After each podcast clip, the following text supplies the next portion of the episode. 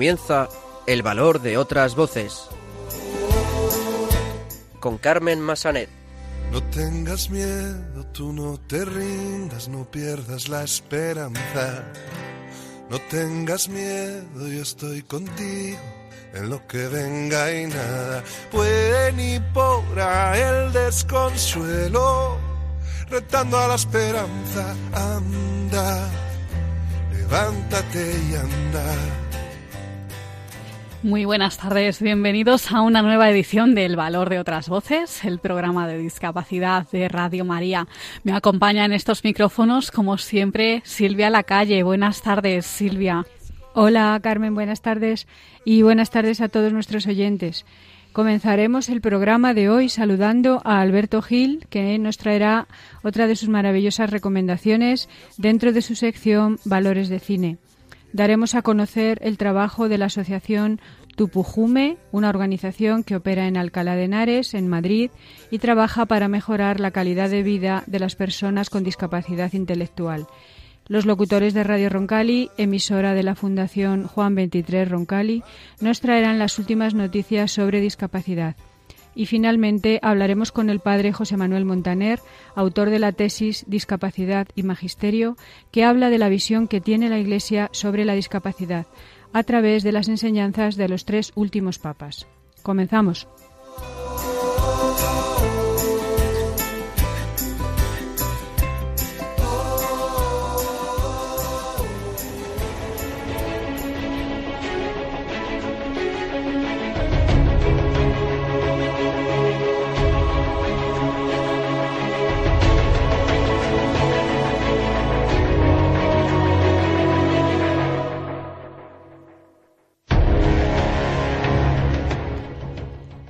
Como adelantábamos en nuestro sumario, vamos a saludar ahora a Alberto Gil, que viene con otra de sus fantásticas recomendaciones. En esta ocasión nos va a presentar un emotivo documental que nos muestra la discapacidad de una forma muy positiva. Muy buenas tardes, Alberto.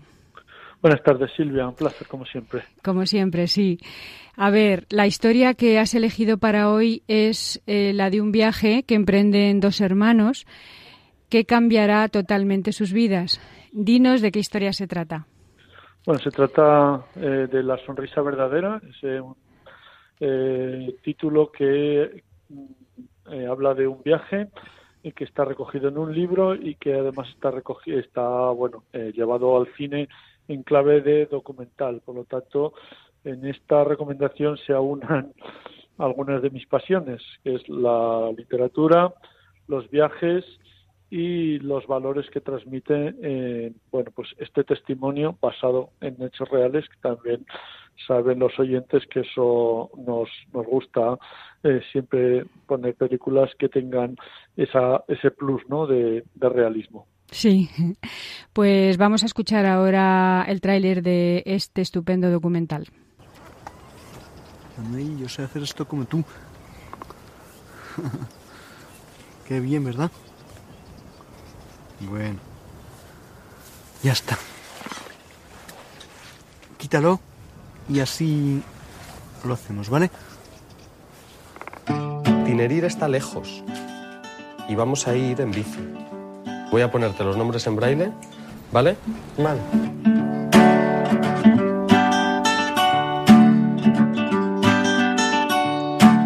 Sergio nació con una microftalmia severa Tenía unos ojos de el tamaño de una cabeza de alfiler.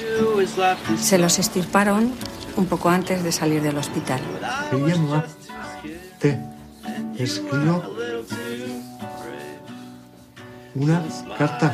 A los seis años fue cuando descubrimos que era autista.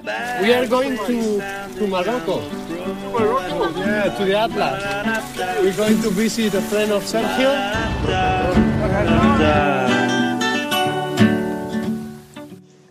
All my friends agree this is getting old. All we Sí, do hermano. is laugh this Hermano. long, like Hermano. Eh, mi hermano, no mi hermano. Tu hermano. Ah, I was a little too brave. So we'll smile like it makes it easier. Oh, I'm so tired of pretending this was my, this was my fault. Vamos, vamos, que vamos a subir el de la duna. Hasta arriba, antes de que se rompa entera. Que se rompen nuestros pies. Se nos rompen. ¿Notas la arena caliente aquí? Alberto, cuéntanos un poquito el argumento de qué va la película documental, esta historia tan maravillosa.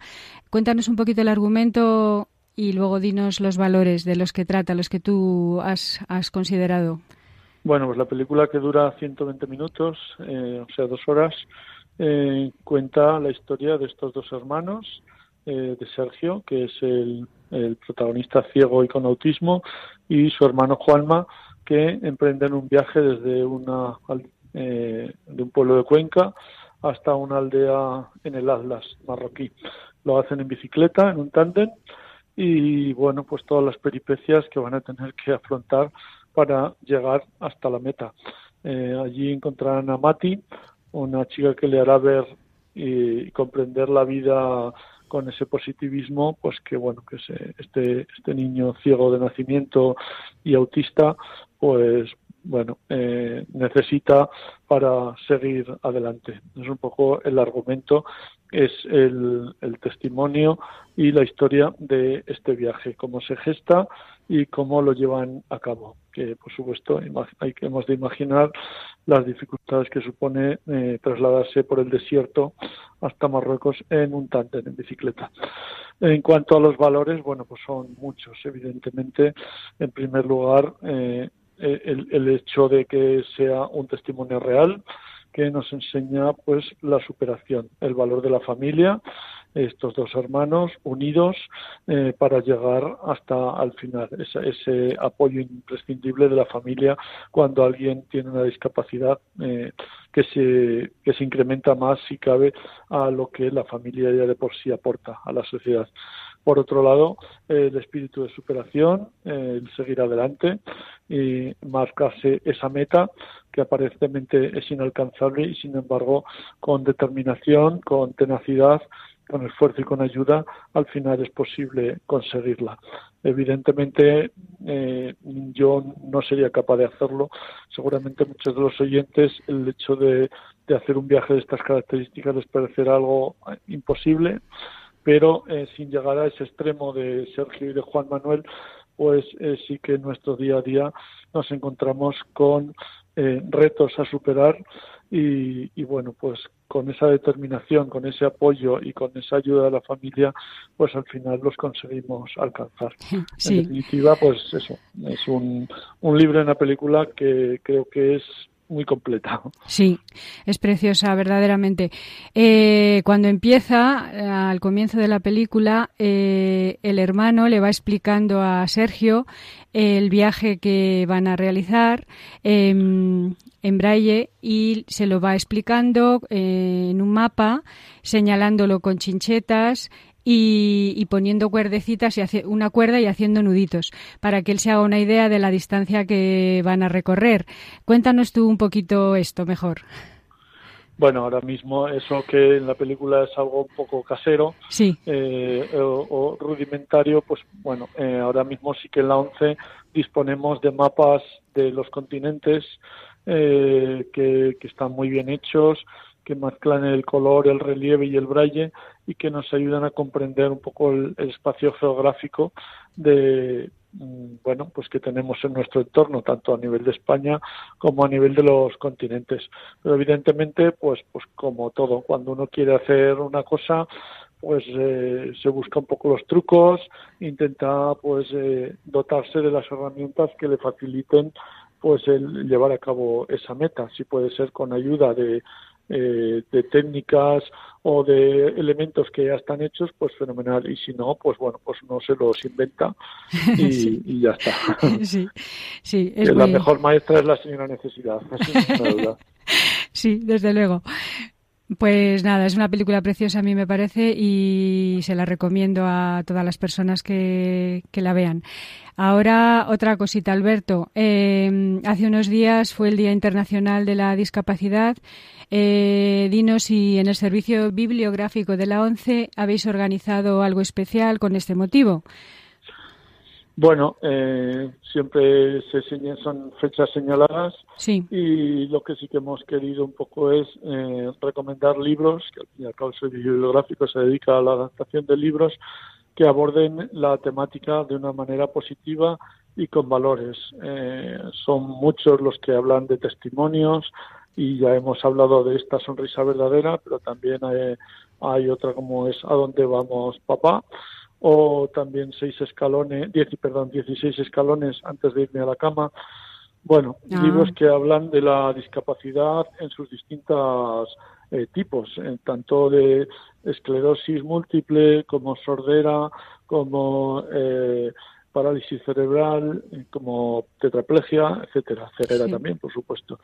Y en ellos una componente importante también juegan los animales, pues hablamos de eh, bueno en, los caballos los perros eh, los dinosaurios incluso eh, a nivel metafórico como los animales juegan un papel importante como apoyo a la discapacidad. Y en estos libros pues tienen protagonismo también. Ajá. como terapia con ellos no sí, sí.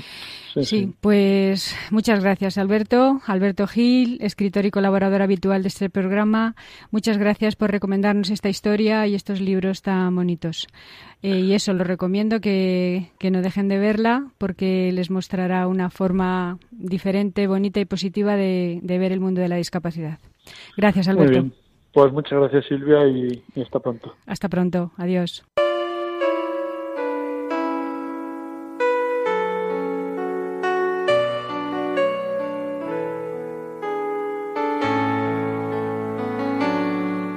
Luz en la oscuridad, personas que hacen un mundo mejor.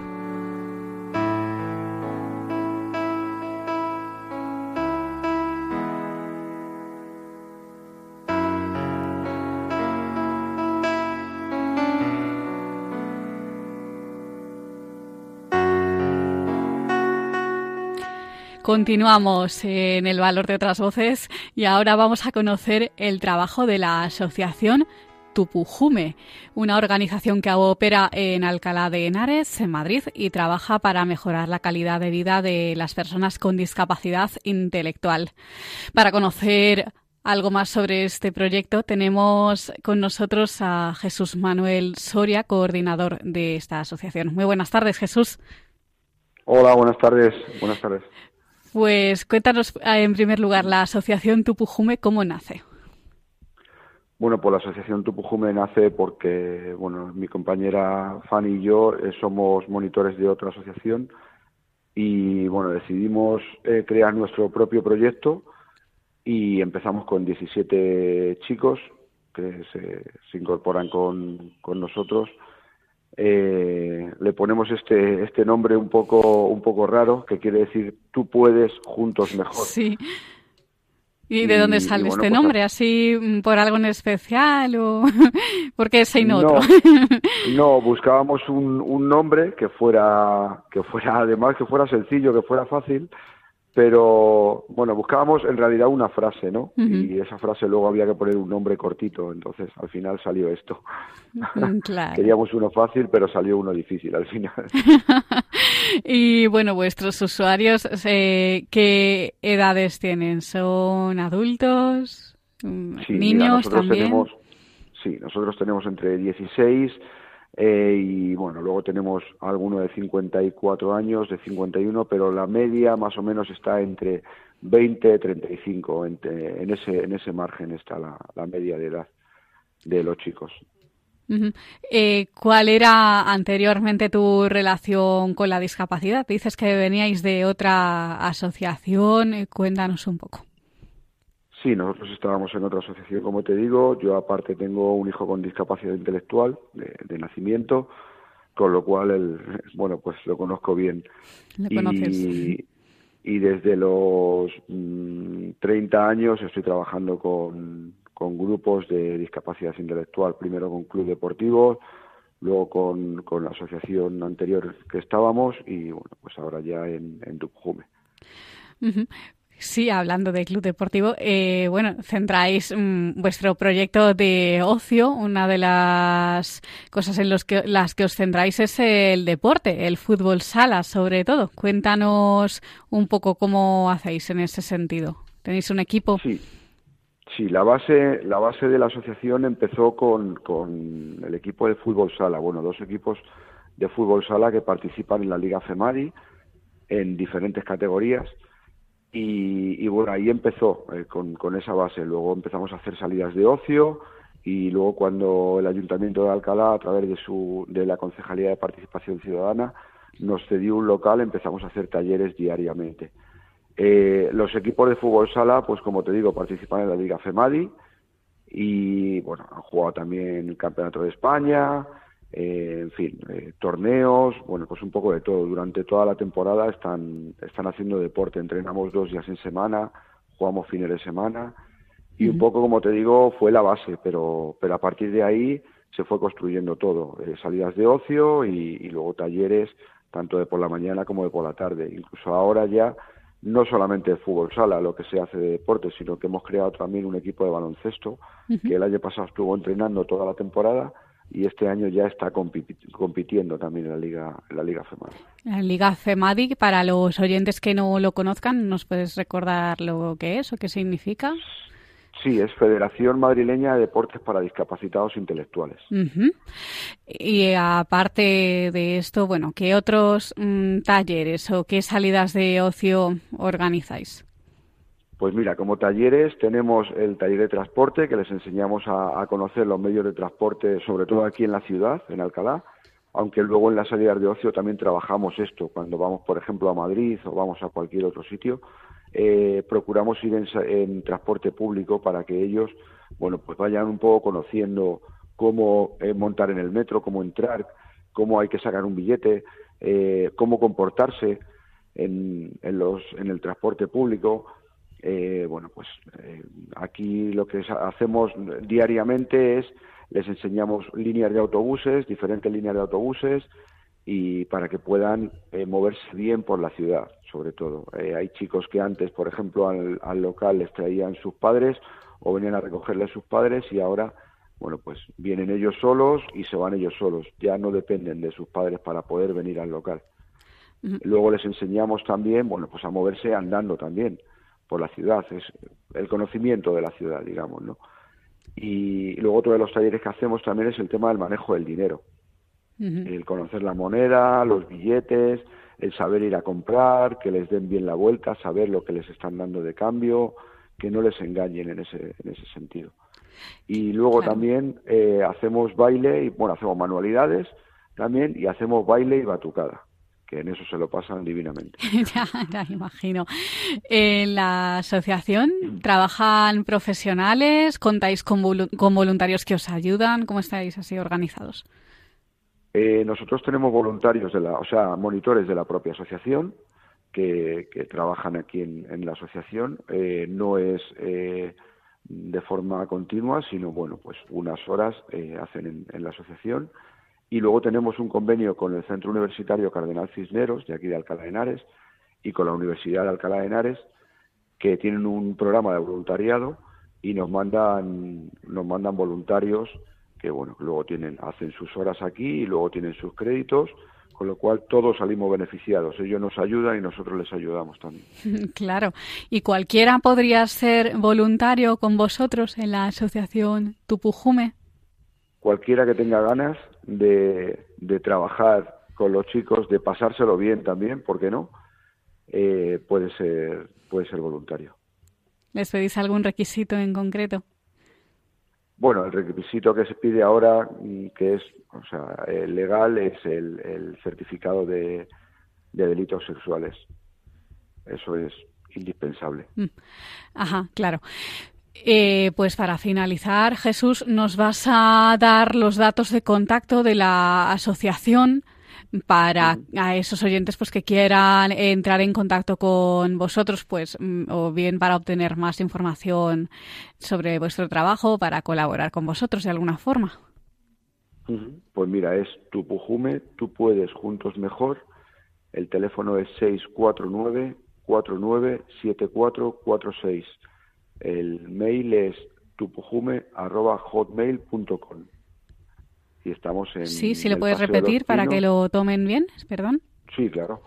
Eh, el teléfono es 649 497446. El mail tupujume.hotmail.com. ¿Y la dirección? estamos en el Paseo de los Pinos, en Alcalá de Henares. Paseo de los Pinos sin número, Alcalá de Henares. Muy bien, pues Jesús Manuel Soria, coordinador de esta asociación Tupujume, tú puedes juntos mejor. Muchas gracias por ayudarnos a conocer un poquito más vuestro proyecto.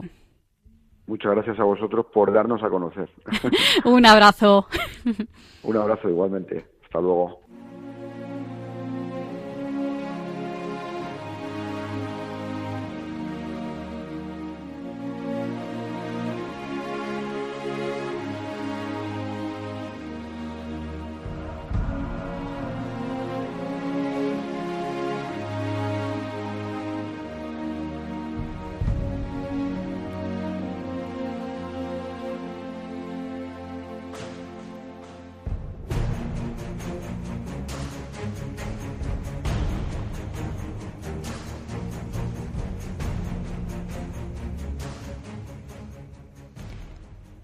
Continuamos ahora en, el programa El valor de otras voces y viene nuestra próxima sección que son las últimas noticias sobre discapacidad por parte de de Radio Roncali. Vamos adelante a escucharlas. Buenas tardes Silvia y buenas tardes queridos radioyentes del valor de otras voces. Hoy cuento con la compañía de mis compañeros David y Roberto, que nos han traído muchas noticias frescas para hoy.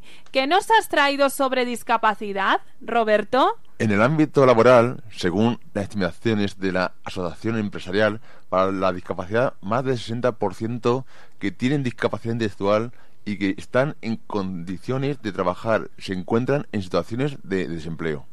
Así es, Roberto de un total de 50.000 personas, 10.000 de ellas trabajan en centros especiales de empleo.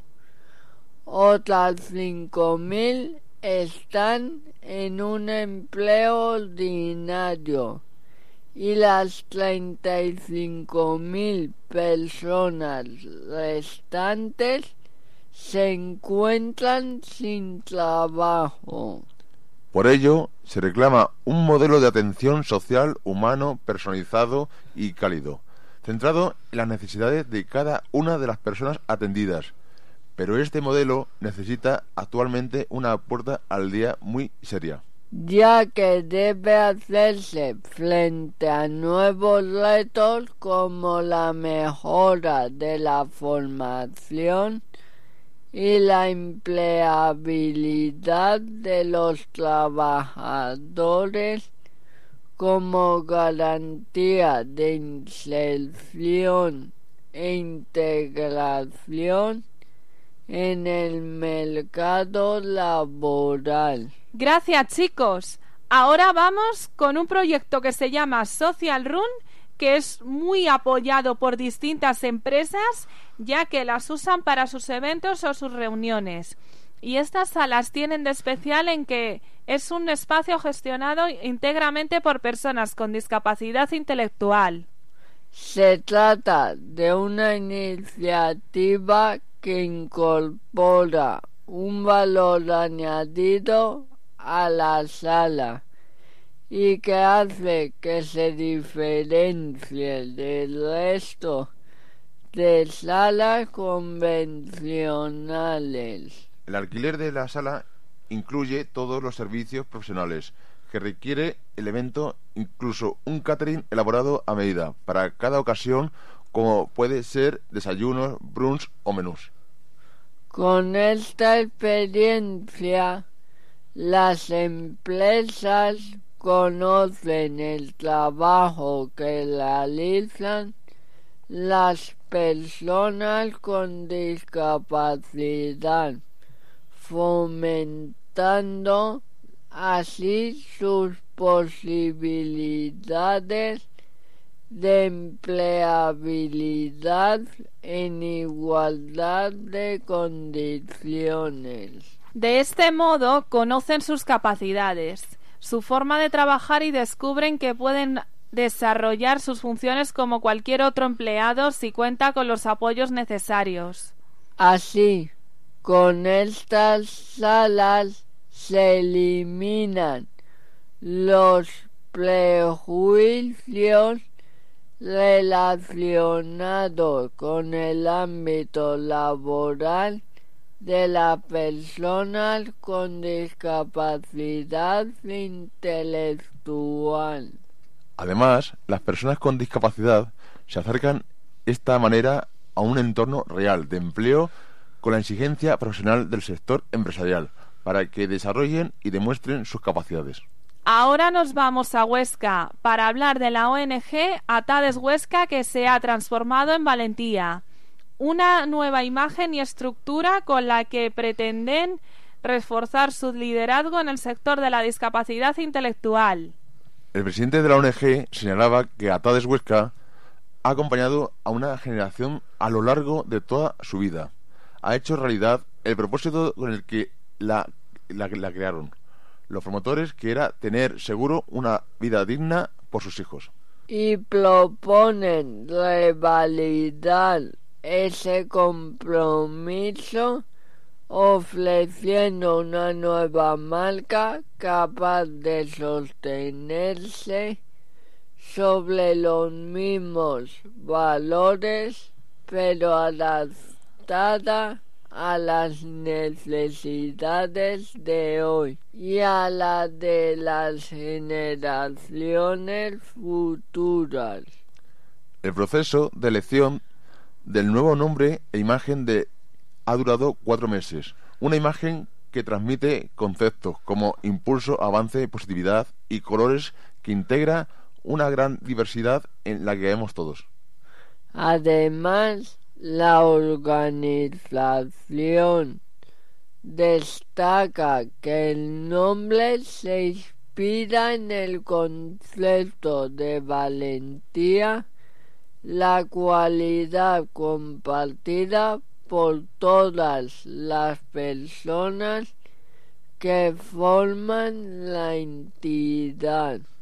Y ahora nos vamos hasta Cáceres y lo que nos lleva hasta aquí, hasta allí, es que el año, el pasado jueves, una treintena de expertos en discapacidad de siete países se reunieron. Eso es, Andrea. Se han acercado a la localidad de Extremadura para acudir al quinto Congreso Iberoamericano sobre cooperación, investigación y discapacidad. Con la finalidad de analizar la, la situación de las personas con discapacidad y abordar temáticas relacionadas con la igualdad y los derechos de este colectivo. Además, son expertos que han venido de países como México, Uruguay, Venezuela, Portugal, Ecuador y Grecia. El Congreso al que han asistido alrededor de 200 asistentes han compartido y han presentado las buenas prácticas que se llegan a desarrollar en los países iberoamericanos, así como problemas y retos que se plantean en cada país. Tocando temas como la igualdad, el envejecimiento activo y el acceso a la salud o a la participación en la vida pública en el ámbito de la discapacidad y en especial en las zonas rurales. Y con el objetivo de posibilitar la continuidad del foro iberoamericano permanente de debate, trabajo, estudio e investigación. Ahora nos vamos a un ámbito más deportivo, pero que tiene que ver a la vez con la educación, y que la Universidad Autónoma de Madrid y la Fundación La Liga firmaron el pasado martes un acuerdo en colaboración para promover y potenciar las relaciones entre ambas entidades, comprometiéndose al fomento y desarrollo de la formación e investigación en fútbol y discapacidad intelectual. La primera de las actividades consiste en una formación de los cuerpos técnicos de la Liga Genuine Santander, que está compuesta únicamente por equipos de personas con discapacidad intelectual, con un total de 36 agrupaciones. Desde la Liga aseguran que permitirá a la universidad desarrollar sus tres principales funciones en la sociedad, la docencia, la investigación, la transferencia del conocimiento y teniendo un alto impacto social y favoreciendo la igualdad y oportunidades y bienestar social. A continuación, seguimos con el tema cultural, pero en vez de seguir con la educación nos vamos al mundo del cine, donde se ha celebrado el Festival Inclus, que integra a las personas con discapacidad. Como se sabe, una de las muchas funciones que tiene el cine es la integradora y el éxito de la película de campeones. Ayudó a comprender a las personas con discapacidad intelectual. Esta séptima edición que se hizo en el CaixaForum ha permitido descubrir películas interesantes sobre el tema y participar en diversas actividades complementarias. Con una selección de casi una veintena de títulos entre cortos y largometrajes, añadiendo la proyección de diversos largos documentales. Respecto a las actividades, hubo un espectáculo de marionetas de superación personal que giraba en torno a la amistad, un taller I más D más D de innovación tecnológica para conocer los nuevos productos en materia de apoyo y accesibilidad. El cine azul, que es una proyección pensada para niños con autismo, y cine en signos dedicado a las personas sordas. Un festival hecho para aquellas personas que quieran contribuir a una sociedad más justa e inclusiva en la que todos somos iguales. Y ya por último, como ya sabéis, el pasado día 3 fue el Día Internacional de la Discapacidad y en nuestra fundación, Fundación Juan 23 Roncali, lo celebramos por todo lo alto. Y tan por todo lo alto, la presentadora del alto fue la modelo Laura Sánchez. Y pudimos ver en el escenario a nuestro compañero que está aquí con nosotros Roberto Sincilla. También al modisto de alta costura Petro Valverde, con el que presentamos nuestras gafas solidarias, que hemos hecho de manera conjunta y que en el primer trimestre del año 2020 ya estarán a la venta. Y no nos olvidemos del testimonio de dos de nuestros compañeros trabajando, el gran sorteo y sobre todo de la actuación musical final de Rosa López. Fue increíble. ¡Qué voz tiene. Sí, fue un día perfecto y con muchos momentos que no, se, que no se nos olvidarán nunca. Por otro lado, mis compañeros y yo queríamos dar las gracias a todas las personas que fueron partícipes de este día con nosotros, a las personas que apoyan a nuestra fundación y a nuestra radio, por visibilizar a nuestro colectivo y por haber disfrutado tanto de nuestro evento. Bueno, y hasta aquí el valor de las otras voces de hoy, radioyentes. Os esperamos aquí. Hasta dentro de dos semanas. Nos no nos, no nos echéis mucho de menos. Hasta pronto.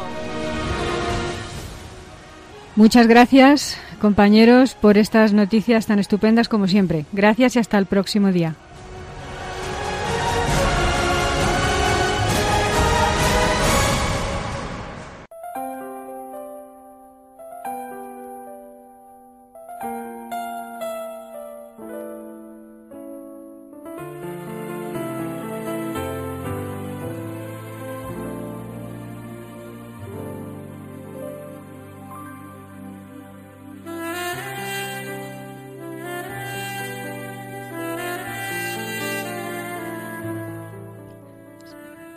Continuamos en el valor de otras voces y ahora vamos a hablar con el padre José Manuel Montaner, autor de la tesis Discapacidad y Magisterio, que habla de la visión que tiene la Iglesia sobre la discapacidad y con él vamos a conocer, eh, como decimos, la visión que tiene la Iglesia sobre la discapacidad a través de la concepción que tienen de ello los tres últimos papas, San Juan Pablo II, Benedicto XVI y el Papa Francisco. Don José Manuel, muy buenas tardes. Muy buenas tardes. Pues cuéntenos brevemente su biografía, mm, vocación, estudios, trabajos profesionales, pastorales, para conocerle un poquito más. Pues eh, me llamo José Manuel, nací en, en, un pueblo de Valencia, yo, un pueblo de 1.500 habitantes. Soy sacerdote desde 29 eh, de junio del 2002. Tengo estudios de teología y gracias a la petición de mi arzobispo hace unos 5 o 6 años empecé con la tesis que terminé hace dos años. Entonces, ah, la tesis la empezó a realizar por una petición de su arzobispo. ¿Eligió o no eligió usted el tema? No, no, no. El, tema lo elegí yo, pero mi, arzobispo entonces, don Carlos, me pidió que, que, hiciera la tesis en bioética y la empecé con una temática. Luego, pues la cosa mm, me cambiamos por una serie de dificultades y cambié el tema este por, por una cuestión más bien pastoral, porque no sé si si lo, cuento directamente. Si quiere. Pues sí, eh, estaba a mí una cosa que, que mi experiencia sacerdotal de estos 17 años me ha ayudado mucho es estar en el despacho parroquial. Suelo estar mucho tiempo y una vez estando en el despacho parroquial pues vino una, un matrimonio con, con un niño con una discapacidad. Empezamos a hablar, pues habían tenido una serie de dificultades y tal y, y me preguntaron, ¿qué dice la Iglesia sobre la discapacidad? Yo pues empecé a decirle cosas y el padre así muy muy honestamente me dijo, eso son generalidades. Yo me quedé así un poco perplejo y le dije, pues nada, déjame mirarlo y lo compartimos. Y así nace la génesis un poco de la, de la tesis. ¿Cómo resumiría la aportación de la Convención de la ONU al mundo de la discapacidad, a las personas a las personas con discapacidad, porque lo que hace usted es hablar un poquito de lo que dice la Convención de la ONU sobre este tema mm, y lo relaciona ¿no? con las enseñanzas de los últimos papas, ¿correcto? Sí, lo que, sí, sí. Lo que hace la, la Convención es elaborar, eh, tras una serie de reflexiones, de, de, intercambios entre los distintos países, propiamente lo que, los que son, lo que son los derechos de la, de las personas con discapacidad, ¿no? Que eso se publica en el 2006, hasta el 2006 da la sensación de que no sé si es que no tenían derechos o es una cosa un poco ambigua. Y el y la tesis lo que intenta es dialogar con esos derechos, ¿no? Y no es criticar si lo han hecho bien, si lo han hecho mal, no, no es más bien a partir de esos derechos que ha, que ha ido diciendo la Iglesia, porque la Iglesia ha dicho muchas cosas, muchísimas. Mm, claro, entonces, ¿cuál sería la concepción de, bueno, de los tres últimos papas, de San Juan Pablo II, del Papa Benedicto XVI del Papa Francisco, pues, sobre la discapacidad y sobre las personas que la padecen. ¿Qué, qué es lo que dicen? ¿Qué es lo que trata usted en esta tesis? Pues lo, lo que principal trata la tesis es que es posible un diálogo, que es posible aprender de lo que dice la Convención, pero que los papas tienen mucho que aportar en el sentido en tanto en cuanto no es suficiente hablar de los derechos, sino es necesario fundamentarlos, ¿no? Y ya podríamos ir desgranando un poco porque cada papa dice muchísimas cosas. Yo no sé si me preguntan más concreto le puedo decir, pero en principio una, una idea de los tres papas es fundamentar la acogida a las personas con discapacidad y el derecho que tienen a la vida, por supuesto, ¿no? Y que su vida es tan digna como la de cualquier persona. Vamos a concretar sobre este último un poco más, sobre el Papa Francisco. Pues el Papa Francisco, y esto nos viene muy bien, muy bien, el, el pasado día 3 de diciembre eh, escribió un mensaje sobre para el Día Internacional de las Personas con Discapacidad, que, que creo que no es no es de olvidar para nada, para nada, para nada, que puede ser un resumen muy bueno de, de todo el magisterio del Papa, ¿no? La importancia de acompañar a las personas con discapacidad, no solo ocuparse de las dimensiones físicas, las necesidades, que es muy importante, por supuesto, yo no digo lo contrario, sino también de, de una dimensión espiritual, ¿no? El, el Papa Francisco insiste mucho en que sean integrados en el seno de la comunidad cristiana, ¿no? Como, como personas más y como creyentes, evidentemente. Y una cosa que a mí me, llamó mucho la atención, que decía el, el, Papa Francisco y que también lo decía el Papa Benedicto XVI, es el derecho que tienen a la espiritualidad. Y eso no, no se lo podemos negar y, y hemos de hacer el esfuerzo en hacer lo más asequible posible todo el mensaje evangélico para que ellos también puedan disfrutar, ¿no? También eh, habla usted un poco de la evolución histórica sobre el concepto ¿no? de la discapacidad. Sí, sí. Pues ahí podíamos, ahí podíamos ver pues cómo, cómo se ha pasado ¿no? de, de considerarlos como seres demoníacos, pues en Grecia, en Roma, con la ley de Citurgo, perdón, de Liturgo, con la ley de las doce tablas, eh, si cogemos también la, el Antiguo Testamento, a veces da la sensación o aparece ¿no? como, como esa... ¿Quién pecó? ¿Ellos o sus padres? ¿no? ¿De quién es la culpa de que tengan una discapacidad? ¿De, de sus padres? ¿De ellos? ¿Cuál? Y, y, Jesús nos, nos trae otro mensaje totalmente distinto, ¿no? Es para que se vea la gloria de Dios. A mí es un, un texto que, que me ayuda mucho a comprender, ¿no? Y se pasa de considerarlos seres demoníacos, por decirlo de algún modo así muy, muy sintético, a considerarlos como sujetos de derechos. No es lo mismo que sean un mero objeto a que, sea, a que tengan derechos muy importantes. Quizá, quizá podía ser un resumen así muy breve. Sí, claro. Otra cuestión importante Mm, ¿Qué importancia da la Iglesia a la, a la familia y a las familias que tienen en ellos pues miembros mm, con una discapacidad? ¿Cómo, eh, cómo les apoya la Iglesia a las familias? Es importante. Pues yo pienso que ahí podía ser como, como centro del, del mensaje el mismo Papa San Juan Pablo II, ¿no? Ya en la familia es consorcio ya se habla de la importancia de la familia, el Papa Francisco en la Moris Leticia también habla del papel fundamental de la, de la familia que tienen con las personas con discapacidad y aquí hay que, que verlo en distintos ambientes, ¿no? en distintos flancos. Uno, uno podía ser eh, la atención que, que, necesitan, ¿no? También yo, mi, le puedo contar un poco mi experiencia, ¿no? Con, con Esto, el trato sí, con, con, familias claro. con discapacidad muchas veces lo que necesitan es que se les escuche, ¿no? Porque a veces el primer, la primera noticia es impactante, pues cuando tienen un niño con alguna discapacidad muy concreta o muy delicada, pues eh, hay momentos muy duros para ellos. Entonces ese acompañamiento, esa acogida, ese estar con ellos, porque muchas veces no, no sabes decir nada, o al menos es mi experiencia, ¿no? pero el estar a su, lado, decirles ánimo, estar con ellos, es una, una cosa que, que resalta mucho también los papas, ¿no? Y, y el papel que tiene la, la familia, ¿no? A la hora de educar a los hijos y a educar a todos, ¿no? A mí yo tengo familias de amigos que tienen un hijo con algún tipo de discapacidad y sus hijos, el resto de sus hijos, se vuelcan con, con el pequeño que está más con alguna discapacidad y eso les hace crecer a la familia y, y son ejemplo, por decirlo de algún modo, para otras familias, ¿no? Esto es muy importante, ¿no? Apoyar en todas las necesidades, pero también, ¿no? A veces se nos puede olvidar en las necesidades espirituales que pueda tener la familia. A veces eso, pues quizá nos pasa un poco más desapercibido, ¿no? Desde la ayuda caritativa a la ayuda médica y también, por supuesto, a la ayuda espiritual.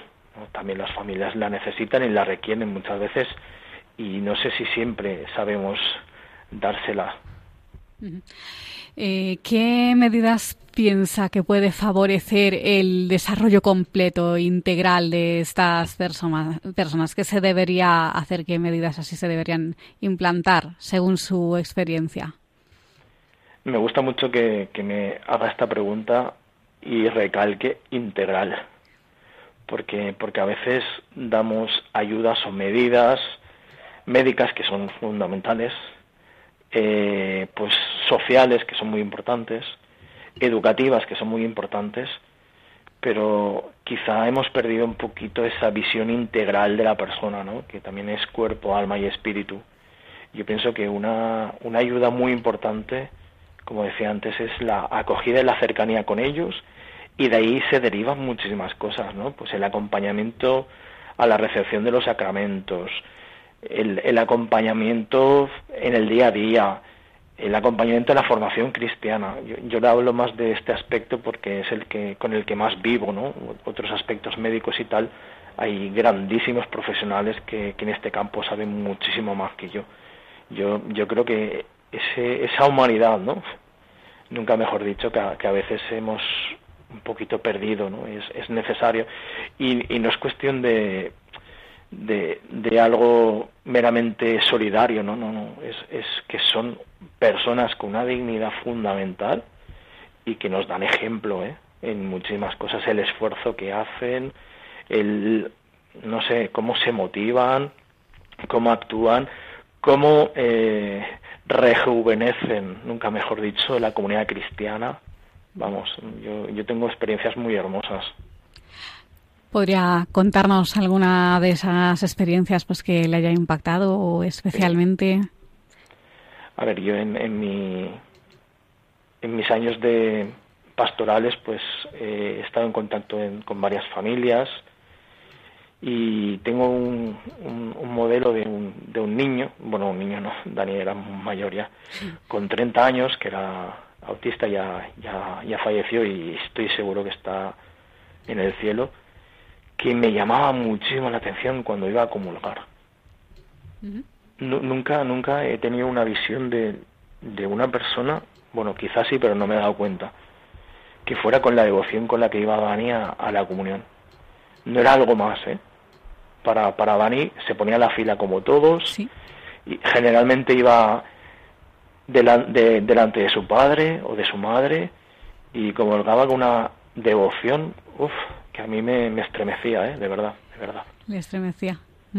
Y luego también tengo la experiencia con un niño síndrome de Down, que sus padres durante cierto momento pues dudaron si tomara la comunión o no tomara la comunión porque ellos decían que no que no se enteraba y un día le dije a la madre vente conmigo entonces en la parroquia que estaba yo de vicario pues los niños antes de entrar en la catequesis como se daban las condiciones en la, en la capilla estaba todo comunicado entraban a la, a la capilla. Y claro, como, como niños que son, pues entraban de cualquier modo a veces. Y, este niño entraba, eh, se sentaba en el banco y se quedaba callado, con una reverencia, y yo dije a su madre, ¿entiende lo que está haciendo o no? Y son, son experiencias que para mí son, son muy importantes. ¿eh? Sí, desde luego. Eh, ahora mismo, en la parroquia donde usted se encuentra, mm, ¿tiene pensado realizar algún proyecto, mm, bueno, mm, para la integración de personas con discapacidad, alguna catequesis con discapacidad, algún grupo en concreto? A ver, le, le cuento, yo llevo desde febrero en la nueva parroquia, me destinaron en el mes de febrero y llevo ocho meses. Entonces, pues la verdad es que no, no me ha dado tiempo a... Está aterrizando. Sí, sí, por eso, por eso, no me ha dado tiempo. Y no conozco aún la, la realidad de, de toda la parroquia, de todo el barrio, pero bueno, sí que sí que algún proyecto sí que hemos de hacer, ¿no? Estoy muy interesado también en, en esa acogida, ¿no? En, e incluso, no sé, preparar materiales en el futuro, porque andamos escasos de, de materiales y, y de todas estas cuestiones que creo que es necesario, ¿no? Al menos favorecer o, o, presentar cosas, porque más bien la, las cosas que, al menos desde mi experiencia, hemos realizado en otras parroquias donde he estado, han sido más para uso privado y, sobre la marcha porque venía pues una, una realidad concreta y, y, a veces no sabes muy bien dónde apoyarte. Y entonces eso. Uh. Bueno, pues para lo que sea, eh, decirle que el equipo del programa está dispuesto a ayudarle y a ofrecerle pues nuestro apoyo. Pues de verdad, José Manuel Montaner, autor de la tesis Discapacidad y Magisterio, recordemos que nos muestra pues la concepción que tiene la Iglesia sobre la discapacidad, pues a través de estas enseñanzas de los tres últimos papas. Muchas gracias, José Manuel, de verdad, por haber estado con nosotros en el programa. A ustedes. Un abrazo. ¿Me, me deja decirles una cosa? Claro, por supuesto que sí. Pues me, me voy a aprovechar del programa, si, sí. si me permite. sí, y, lanza, sí. y, lanzar un, una petición, ¿no? Si alguien está escuchando el programa y quiere, claro. pues quizá nos podíamos reunir, aunque sea online, porque cada uno estamos en un sitio, y entre todos poder eh, facilitar tipo de materiales, ¿no? Uh -huh. Pedagogos, maestros, expertos en audiovisuales y podemos hacer algo muy bueno. Sí, pues ahora como vamos a dar los datos de contacto, el correo del programa, pues los que estén escuchando pues este mensaje, este llamamiento, pues que nos escriban y organizamos algo, alguna reunión, aunque sea online, nos ponemos todos en contacto y hacemos algún proyecto. Muy bien, muchísimas gracias. Un abrazo. Adiós.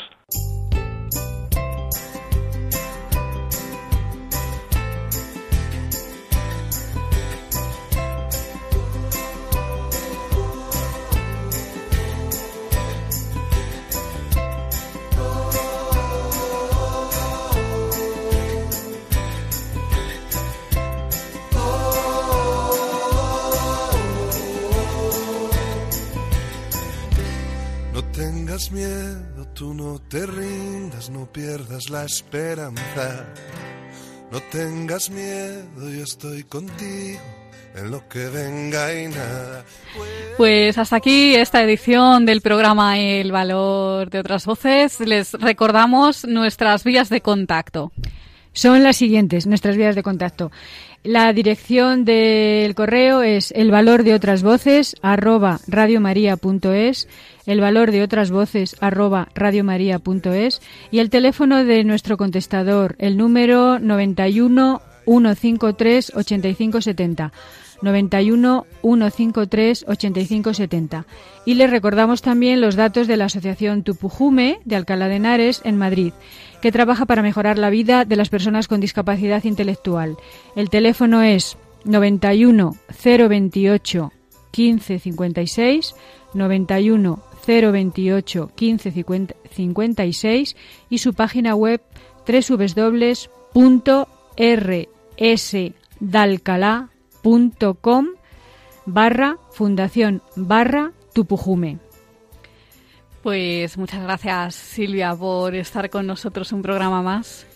Gracias Carmen a ti y a todas las personas que han participado y hasta el próximo día. Pues nos encontramos de nuevo en 15 días. Un abrazo muy fuerte y muchas gracias por estar al otro lado del transistor. Todo nuevo, anda, levántate y anda. Han escuchado El valor de otras voces. Un programa presentado por Carmen Massanet. Voy a despertarte y estaré a tu lado para que cada día sea un nuevo renacer y para que tengas vida. Anda, levántate.